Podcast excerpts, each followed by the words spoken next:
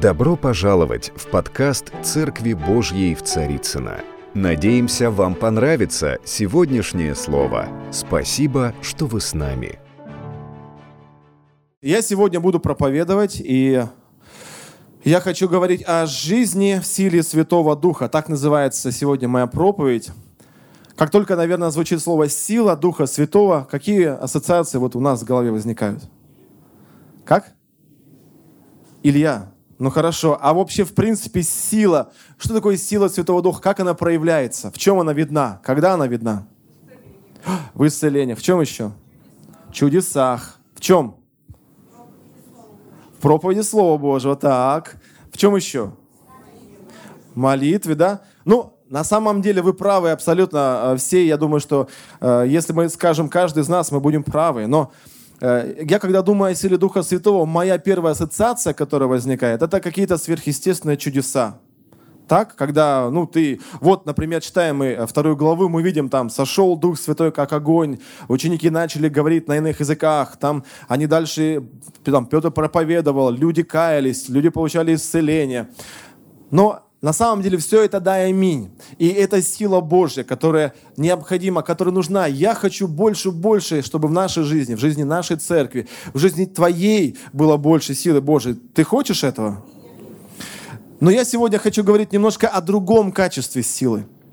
Я хочу от сверхъестественного прийти, может быть, к естественному, но не менее сильному, друзья.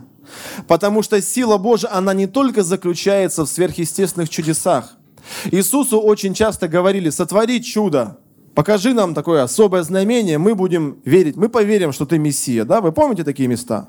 Когда фарисеи к нему подходили, говорили, ну покажи нам чудо. И он просто уже, видимо, сказал уже в какой-то момент, не покажу. Почему? Он сказал, покажу только одно. Знамение пророка Иона, да, и там мы знаем, что Иона три дня был в чреве Э, кита или там какого-то существа. И э, Иисус пророчески говорил о той жертве, которую он совершит, и три дня он будет во гробнице. Конечно, он творил чудеса. Он просто не мог этого не делать, потому что это, это часть его служения, это то, что делает Дух Святой. Но на самом деле, благодаря лишь чудесам и знамениям Евангелие распространилось. Вот мы читаем Деяния. Благодаря лишь только этим чудесам и знамениям благая весть достигла нас сегодня. Нет. Оно достигло благодаря силе Божией, которая была заключена в самих учениках. В этих людях, которые были с Иисусом вместе, вот эти простые люди, ученики, кто рыбак, кто там налоговый инспектор, кто, э, какие там еще профессии у них вспоминаем, разные были. Самые простые люди. Вот здесь есть, например, у нас налоговый инспектор. Кто работает налоговой? Есть? Кто будущий ревит? Так, кто работает в сфере ремонта автомобилей? Скромная рука такая, да? Учителя у нас тут есть? Есть. И мы можем перечислять каждую профессию. Мы здесь присутствующие обычные простые люди, живущие в России, э, находящиеся на служении 27 мая 2018 года, но необычные внутри. Обычное снаружи, необычное внутри. Почему? Потому что в нас живет Дух Святой. И это открывает такие возможности, которые мы сами порой не осознаем. Давайте я хочу открыть место Писания, которое, как мне кажется, оно оно сегодня будет основным, одним из основных, и оно раскрывает вообще, для чего Дух Святой пришел. Чуть раньше, сегодня мы вторую главу читали, э, Виктор как раз приводил это место. Давайте Деяние первую главу откроем, восьмой стих, и посмотрим. Иисус там, перед тем, как уходить, Он говорит. Ученики его спрашивали в шестом стихе, э, говоря, «Не сие ли время, Господи, восстанавливаешь Ты царство Израиля?» Седьмой стих. Он же сказал им, не ваше дело знать времена или сроки, которые Отец положил в своей власти. Восьмой. Но вы примете силу, когда сойдет на вас Дух Святой, и будете мне свидетелями в Иерусалиме, Иудее, Самарии и даже до края земли. Иисус сказал, и вы примете силу и будете творить чудеса. Так он сказал? Вы как-то так робко, нет? Нет или да? Да или нет? Иисус сказал, как написано здесь, примите силу и будете свидетелями. Скажи, пожалуйста, своему соседу слева, справа, ты свидетель. Ты свидетель. Так, интересно. Смотрите, сила Божия дана нам, чтобы быть свидетелями. Давайте вот о двух понятиях сейчас поговорим. Во-первых, о силе. Что такое сила в принципе? Мне было интересно. Я посмотрел словарь и для себя э, выписал такое определение. Хочу с вами поделиться. Сила – это физическая величина, мера воздействия на данное тело со стороны другого тела. Что, что, что? Так попроще. Это когда один объект воздействует на другой. Вот в этом процессе заключена сила. Если один один объект находится стационарно, он ничего не делает, мы не можем говорить о наличии силы, силы в этом объекте, понимаете? Но как только ты начинаешь как-то действовать, например, пинать стойку, которая стоящая здесь, она вдруг, я как сейчас только что сделал, вы не заметили? Ну, хожу, пинаю. Как только ты воздействуешь на какой-то объект, в этом процессе происходит высвобождение силы. Ну, другими словами, вы бывали на аттракционах? Ну, что, мы не бываем на аттракционах, да? То есть нет, это грех бывать на аттракционах. Мы бываем на аттракционах, да, я помню, есть такой аттракцион, когда вот он стоит, такая стойка, измеряющая твою силу. И там такая шкала обычно, э, там, показывающая там, внизу, например, там, слабак, там, серединка, ну ты ничего так. Вверху там чемпион, да, там, силач, не знаю, Шварценеггер или кто-нибудь, неважно. И кувалда рядом лежащая. Вот ты берешь эту кувалду, ты хорошенько размахиваешь, я помню, мужчина, ну, ну какой мужчина спокойно пройдет мимо этой кувалды, скажите? Я когда прохожу, мне рука тянется показать. Интересно просто, какой я сильный слабак я или нет, да? И я помню, вот ты долбанешь хорошенько этой кувалдой по этой там точке, да, и вот он тебе показывает. Вот твоя сила. Ты сделал действие. Это очень важный ключевой момент, потому что сила Божья, она тоже проявляется только тогда, когда мы начинаем действовать. Тот же самый Дух Святой, пребывающий в каждом из нас. Вопрос, почему, Господь, ты не действуешь через меня? Ну, наверное, ты ожидаешь, когда Господь подойдет, возьмет тебя вот так вот, говорит, ну, давай, пошли. Так это происходит? Нет. Это происходит тогда, когда вот ты начинаешь что-то делать, и в ответ на твое действие приходит действие силы Божьей. Он присоединяется к твоему шагу, потому что Дух Святой в тебе. Но запускаешь этот процесс ты, потому что Господь дал нам свободную волю и возможность принимать решения. Окей, я не хочу больше сидеть на месте, я хочу действовать, Господи. И вот это решение запускает какие-то процессы в твоей жизни, меняя твою жизнь, и через тебя меняя жизнь, как там я говорил, другого объекта – другого человека, другой личности. Только в этом процессе сила Божия начинает проявляться. Я в этом вижу ответ, почему мы порою не видим силы Божией. Потому что мы ничего не делаем. Мы не начинаем ни на кого ее проецировать. Мы не прилагаем усилий. Мы ожидаем, как это в песне, да, любимая песня, одна из моих любимых. Когда Дух Святой меня наполняет, там, я танцую, как царь Давид, да? Слышали такую песню? ух, танцуя, танцуя. И понеслась там. И вот мы ждем, ну, как Дух Святой наполнит, тогда я буду танцевать, ликовать. Знаете, чаще всего Дух Святой как-то вот не наполняет так. Он не ждет, не переламывает нашу волю. Он наполняет тогда, когда тебе, может быть, даже плохо, нехорошо. Ты говоришь, Господь, ну какая вот радость. Написано, всегда радуйтесь. Вообще не хочу радоваться. Но ты начинаешь радоваться – и тебе вначале кажется это неестественно, ты переламываешь себя, ты начинаешь просто говорить себе, радуйся, еще раз говорю, радуйся. Знал же, о чем писал, да? Апостол, когда писал эти слова. На самом деле это твое решение. Второе слово, которое здесь э, есть сила для того, чтобы быть свидетелями. Вы знаете, кто такой свидетель? Свидетель ДТП, например свидетель там происшествия. Понятой, другими словами. Кто такой свидетель? Это понятой. Кого? Я, я вам скажу, что мы иногда в нашей голове путаем два очень важных понятия. Первое – это свидетель а второе – это зритель. Вы знаете, чем свидетель отличается от зрителя? Они оба видят одно и то же. Ты прошел, другой человек прошел. Вы увидели в один момент одно и то же. Но свидетель – это тот, которого в какой-то момент там либо призвали, либо сам пришел. Он говорит, я видел, я хочу об этом заявить. Он становится свидетелем. Но тот же самый человек, который видел, ходит и молчит, остается кем? Зрителем. Он не участник этого процесса, он не становится свидетелем. И это тоже очень важный ключевой момент. Какую позицию в своей жизни занимаешь ты? Ты, как зритель, смотришь на силу Божию, проявляющуюся в жизни кого-то, или ты хочешь стать активным участником этого процесса? Тогда тебе надо начать действовать, свидетельствовать о Боге. И вы знаете, у свидетельства есть такая интересная, уникальная природа. Свидетельство, оно как семя, оно всегда рождает другое свидетельство – чем больше ты свидетельствуешь, тем больше этот процесс, он как-то вот в, в этом мире, он начинает запускать другой процесс. Свидетельство рождает другие свидетельства. Это как цепная реакция, это что-то связанное с верой. Если ты молчишь, ты не даешь этому процессу двигаться в твоей жизни. Если ты не делаешь, потому что иногда можно свидетельствовать нашими словами, но очень чаще всего и лучше всего свидетельствовать нашими делами. Правда?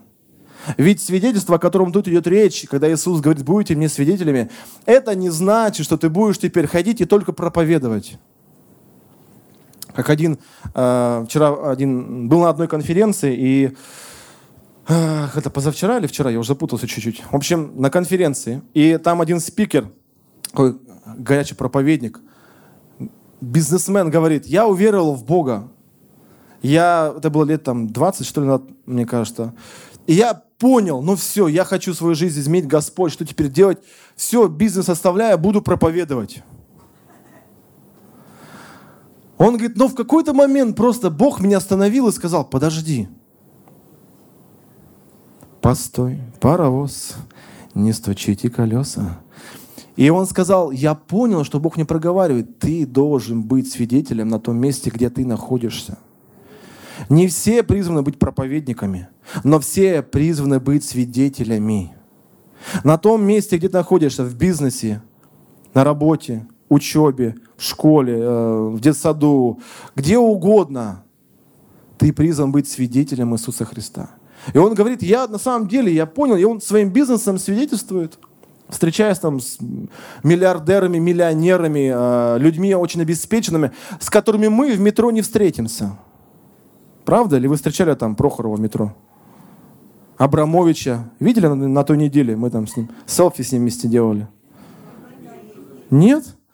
А, в визе отказали, теперь он в Москве в метро ездит, да? В визе в Британию ему отказали. Нет, конечно. Бог нас призвал быть свидетелями Его силы и славы. Я хочу сказать э, важные вещи. Кстати, вы знаете, кто такая мать Тереза? Я услышал ответ, конечно, знаем, да, так по шуршанию. На самом деле, когда я говорю, кто такая мать Тереза, мне кажется, все они знают, правда? Кто не знает, кто такая мать Тереза, поднимите, пожалуйста, руки. Ну не стесняйтесь, это, все это нормально. Все, мать Тереза, не знаем, все знают, да? Это женщина, которая что? Она творила чудеса. Она ходила, тень ее исцеляла больных. Или там она проповедовала, и тысячи каялись на, на стадионах. Да, это та женщина, нет? Нет. Если вы посмотрите фотографию, это такая маленькая, скромненькая старушечка, которая вот в возрасте уже, она уже ушла в вечность, но это женщина, которая коснулась жизни тысяч, тысяч, тысяч людей. Чем? Свидетельством Божьей любви. Вот в чем заключена сила Духа Святого. Не в сверхъестественных чудесах и знамениях. Это да и аминь. Но то, что изменяет жизни людей, это свидетельство любви Иисуса Христа. И вы помните, в 1 Коринфянам 13 глава там написано, что Если ты говоришь всеми языками, творишь там все чудеса, всеми дарами обладаешь, что ты, если не имеешь любви, ничто. Ты пустой звук, буквально, если там перевести. Любовь – это то, что изменяет сердца. Любовь – это то, что не оставляет равнодушным, то, что преображает тебя, твою жизнь, мою жизнь. Жизнь каждого здесь присутствующих изменила любовь Иисуса Христа. Аминь. Но через кого эта любовь, она была явлена в нас, в нашу жизнь? Через кого? Наверное, пришел ангел и сказал, ну, здравствуй, Мария. А, Мария, я уже говорил. Здравствуй, Ольга. Все, Ольга. И пришел к Ольге, ангел сказал, я понял, тебе покаяться надо. Я говорил, помнишь, читала там когда-нибудь, слышала? Нет. Наверное, Ольга с кем-то общалась, может, встречалась, может, где-то услышала, прочла каким-то иным способом. Но я, например, могу сказать, через одноклассницу свою узнал свидетельство о том, что Бог есть. И каждый из нас несет в себе вот это свидетельство Божьей силы и славы. Аминь. А... Дух Святой – это дух свидетельства. Дух Святой – это дух утешения. Евангелие от Иоанна 14:26. Откройте, пожалуйста, вместе со мною. Я хочу прочесть это место. Дух Святой, живущий в каждом из нас, это Дух, который призван утешать людей. Почему это важно? Давайте прочтем, да? «Утешитель же Дух Святой, которого пошлет Отец во имя Мое, научит вас всему, напомнит вам все, что я говорил вам». Утешитель. Вот это характеристика Духа Святого, одна из характеристик Духа Святого. Он тот, кто исцеляет сердца. Я думаю, что в жизни каждого из нас мы нахватались много боли, ран, которые нуждаются в исцелении. И эти раны, на самом деле, они нас мучают, не дают нам покоя. И только Дух Святой, Он тот, кто может нас исцелить. Я помню, что одно, один из примеров в моей личной жизни, например, я как, я как э, ребенок, мои родители развелись, когда мне было года три, наверное. Эм, потом моя мать, она встречалась с другими э, людьми, и я помню, в моей жизни было, мне кажется, четыре, наверное, как бы вот этих вот э, отцов, не отцов, которые приходили и уходили. И в моем сердце возникло, как у мальчика, растущего мальчика, вот э, этот комплекс, этот дух безотцовщины когда ты просто несешь себе эту рану, ты ищешь, ты хочешь найти отца, но у тебя его нет. И эта рана, она влияет, трансформирует негативно твою жизнь. Это влияет на твое поведение, на твои мысли. Это болезненная тема, которая не оставляет тебя спокойным. У каждого из нас есть свои какие-то темы, да, какие-то раны, причиненные нам каким-то способом, людьми, не людьми, обстоятельствами, неважно чем. И люди в этом мире живущие, они живут тоже не зная утешения. Мы, когда к Богу пришли, получили от Него исцеление. Потому что я в своей сфере, я ненавидел, я об этом немножко рассказывал, я ненавидел своего отца, хотя он был живой. Потому что я знал, что он есть, но он меня бросил, и я чувствовал вот эту вот э, неполноценность свою, вину, которая была, да, что, может быть, я как ребенок. Это вот чистая психология, связанная с нашей жизнью. Но когда Дух Святой пришел, когда я уверовал, и я понял, что Бог ожидает вначале дать мне утешение. И это, это такой постепенный процесс был восстановления. Потом он привел меня к тому, что я примирился со своим отцом. Я сам сделал первый шаг, и я пошел к нему. Он не просил, не ждал, до сих пор даже прощения не попросил. Когда-то, что он это сделал. А мне уже это не важно, потому что Дух Святой пришел в мою жизнь, и он сказал, я любовью своей покрываю тебя. Я источник того, что тебе нужно. Это то, что делает Дух Святой. И люди в этом мире, они нуждаются в утешении, они не нуждаются в обличении. Мы иногда думаем, что чем правильнее мы заметим их грехи, и мы скажем о том, насколько они неправы, они сразу после этого придут в церковь, да? Они сразу после этого не захотят с вами общаться, наверное. Потому что как только они будут тебя видеть, ты же из чисто христианской любви будешь им говорить опять о том, как они неправы. И будешь стараться привести их к покаянию, чтобы они покаялись, притащить их в церковь, чтобы они осознали всю меру своей греховности. Вы знаете, дайте это Духу Святому. Говорить в их сердца о их грехах. А вы призваны быть свидетелями чего? Божьей любви. И слово утешение, что у Бога помощь, у Бога надежда, у Бога любовь для тебя. Вот в чем заключается благая весть. Давайте, или мы несем плохую весть? Плохую весть несем, потому что все будет плохо, да? Нет, мы несем благую весть, что Иисус Христос, Спаситель, все сделал для тебя, чтобы ты, да, грешник, ты был спасен. Нам что-то надо порой поменять в нашем, э, нашем христианском сознании с негатива на позитив. Где-то наша культура, ой, я грешник бедный, правда, я такой. Осознание нашей греховности, оно порой мешает нам осознать любовь и силу Бога и силу Его прощения. Знаете, Дух Святой, Он не только утешитель, Он не только свидетель. Он написано, что Он наставит, да, научит, Иоанна 16, 13. Откройте, пожалуйста, вместе со мною еще одно место.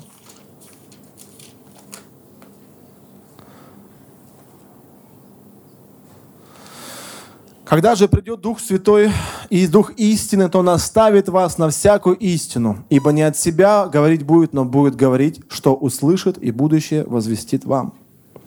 Дух Святой наставит, он наш наставник. Он учит, Он открывает нам свое слово. Но знаете, что еще важно? Он является тем, кто всегда рядом с нами. Но как это происходит? Он не действует только внутри нас. Он очень часто использует других людей. Я э, недавно э, такую информацию прочел в начале 90-х, может быть, середина 90-х, например, в Санкт-Петербурге, мне кажется, в Москве была такая очень сильная акция по благовестию. Э, фильм «Иисус» показывали. И во всех кинотеатрах, там, может быть, во многих, не во всех, но во многих кинотеатрах показывали фильм «Иисус» и вот а, по Евангелию от Луки. Это было так массово, много денег в это было вложено. Я узнал, оказывается, что, например, в Санкт-Петербурге э, посмотрели этот фильм 90 тысяч человек – 90 тысяч человек молились молитвой покаяния. Где сейчас эти 90 тысяч человек? Где церковь в Санкт-Петербурге, которая там насчитывает там, десятки тысяч людей? Их нет. Три, пять, ну может быть десять тысяч наберется евангельских верующих там. Ну, давайте дадим фору, 20. Где остальные 70 тысяч, да, хочется спросить. И я услышал одну интересную мысль, что на самом деле Дух Святой – вот он как наставник, он ожидает и дает нам пример, нам быть наставниками кому-то. В этом заключен секрет успеха, когда человек, который родившаяся душа, он не потеряется для Бога, не потеряется для церкви.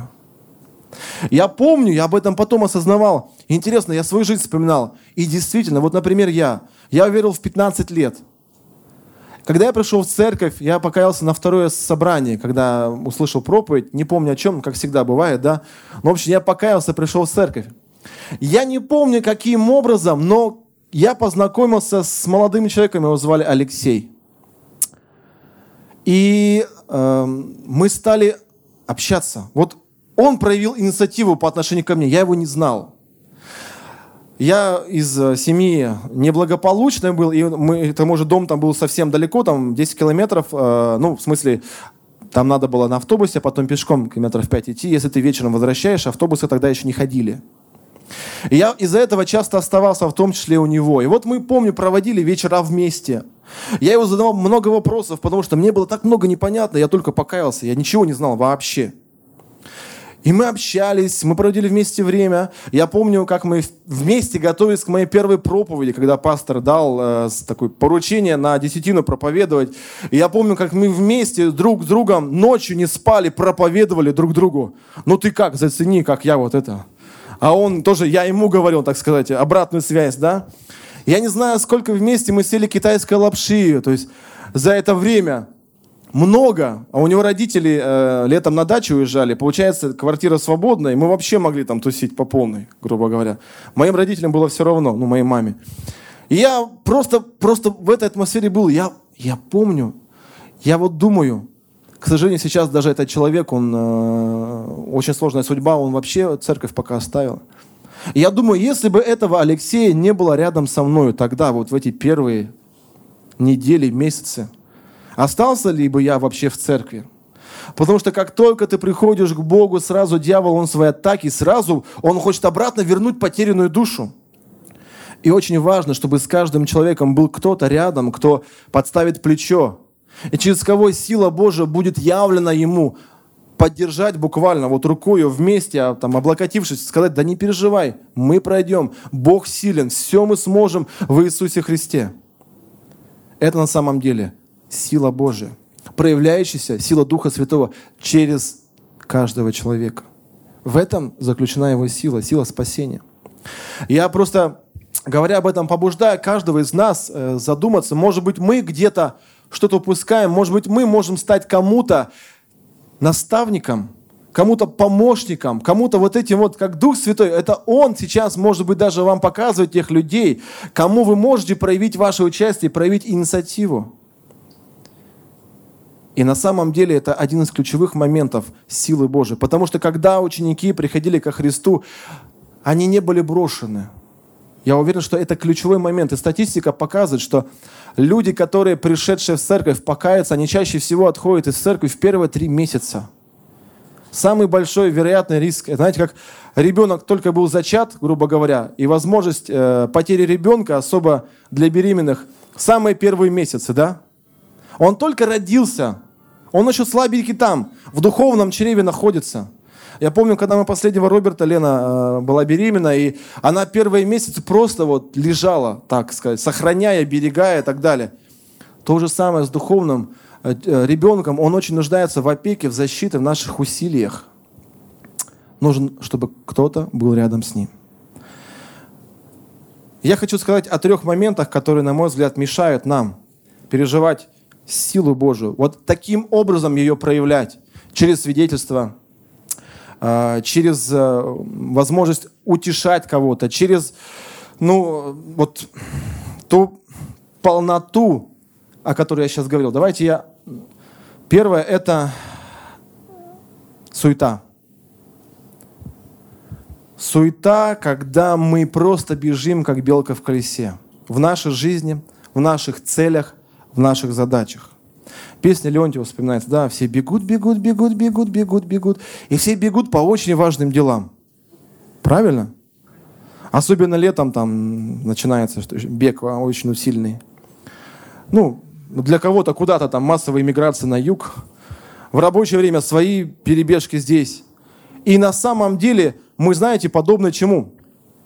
А, я вчера был в Подольске, кстати, я хочу порадоваться, маленькое отступление и засвидетельствовать.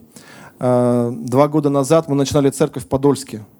И вчера мы рукоположили пастора на служение там.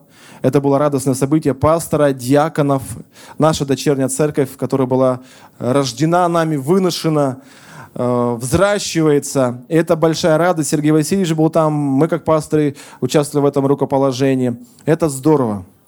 И я хочу сказать, что мы хотим, э, имеем сердце в этом году начать еще одно служение в Домодедово. Поэтому прошу вас молиться за Домодедово. И если кто-то из Домодедова желает принять в этом участие, я здесь, я здесь. Можете подходить в офис, доставать информацию, оставлять информацию, если вы готовы как-то в этом участвовать. Будем рады. Так вот, вчера мы были там после этого мероприятия, таком в кафе, и вот рядом с кафе находился картинг. Знаете, что такое картинг? Это маленькие гоночки. Ну, ездящие, а такие, как игрушечные, на них смотришь, как игрушечные. Я впервые оказался так близко к ним, я подошел, я был в шоке. Это маленькая гоночка, она летит, я не знаю, с какой скоростью, там, 100 км в час мимо тебя, маленькие колесики, фу, и ты так вот стоишь, а буквально... Мой Роберт был в восторге. Масинка, Масинка, Масинка. Только так вот он стоял за Масинкой, смотрел. Мы иногда в нашей жизни, вот как вот, это картинг, мимо Бога пролетаем.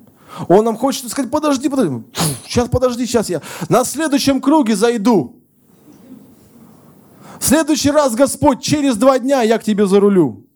Вот найду время помолиться, найду время послушать Тебя, Господь. Когда у нас бензин заканчивается, где-нибудь на каких-нибудь крутых поворотах, Мы тогда уже, Господи, что-то я попал, я до остановки не доехал с тобой, но помоги, Господь. Давайте мы будем находить время для того, чтобы остановиться и просто послушать, что Бог хочет сказать тебе. Без всего, без плана, без идей, без пунктиков, которые в твоей голове уже есть, куда ты пойдешь через 10 минут после молитвы. Найди время просто остановиться и просто послушать Господа. И Господь, Он очень аккуратно, очень четко Он начинает посылать мысли. Второй момент, который нам мешает, это ожесточение наших сердец. Писание очень так акцентировал на этом момент, когда много раз было сказано, ныне не ожесточите сердца ваши. То есть будьте способны принять то, что я говорю вам. Даже если мы остановились, иногда наше ожесточенное сердце не готовое, оно не способно воспринять то, что Бог хочет сделать для нас. Почему наше сердце ожесточается? Например, по поводу обиды, Наше сердце ожесточается, я имею в виду по отношению к другим людям, вот к этому даже перейду.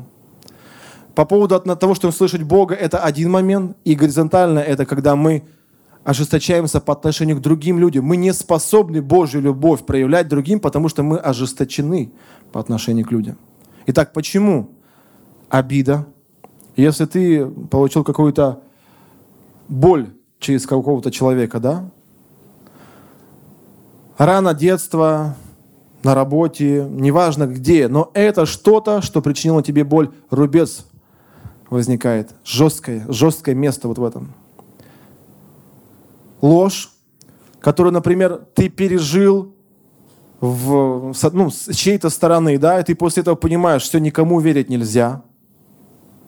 Так? И ты закрываешь себя для других людей – разочарование, как следствие всего этого, вышесказанного, обида, раны, приходит тебе к разочарованию, что как это, женщины, все мужчины молодцы.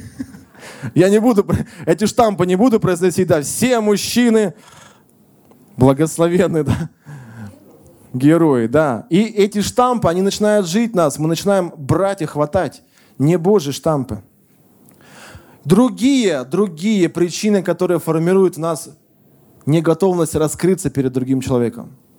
Но знаете, что хочу сказать? Иисус Христос, когда шел на Голговский крест, Он что, не знал, что ему там предстоит? Он знал. Когда Петр ему говорил, никогда не откажусь, он что, не знал, что он откажется? Знал. Что Иуда предаст, не знал? Знал. Он знал, что те же самые люди, которые сейчас осана ему кричат, завтра будут кричать «распни ему». И что он должен был после этого сделать? Сказать «неблагодарные вы люди, не пойду я, я передумал. Больше никогда я этого делать не буду». Нет, он сознательно пошел на боль, он сознательно подставил себя, он сознательно сказал, а я все равно буду им служить. И сейчас, прямо сейчас, Дух Святой напоминает тебе человека, который причинил тебе боль и с которым ты не хочешь иметь никаких отношений. Бог любит этого человека. Бог любит тебя. И Бог хочет, чтобы ты являл этому человеку любовь Божью и силу Божьего прощения.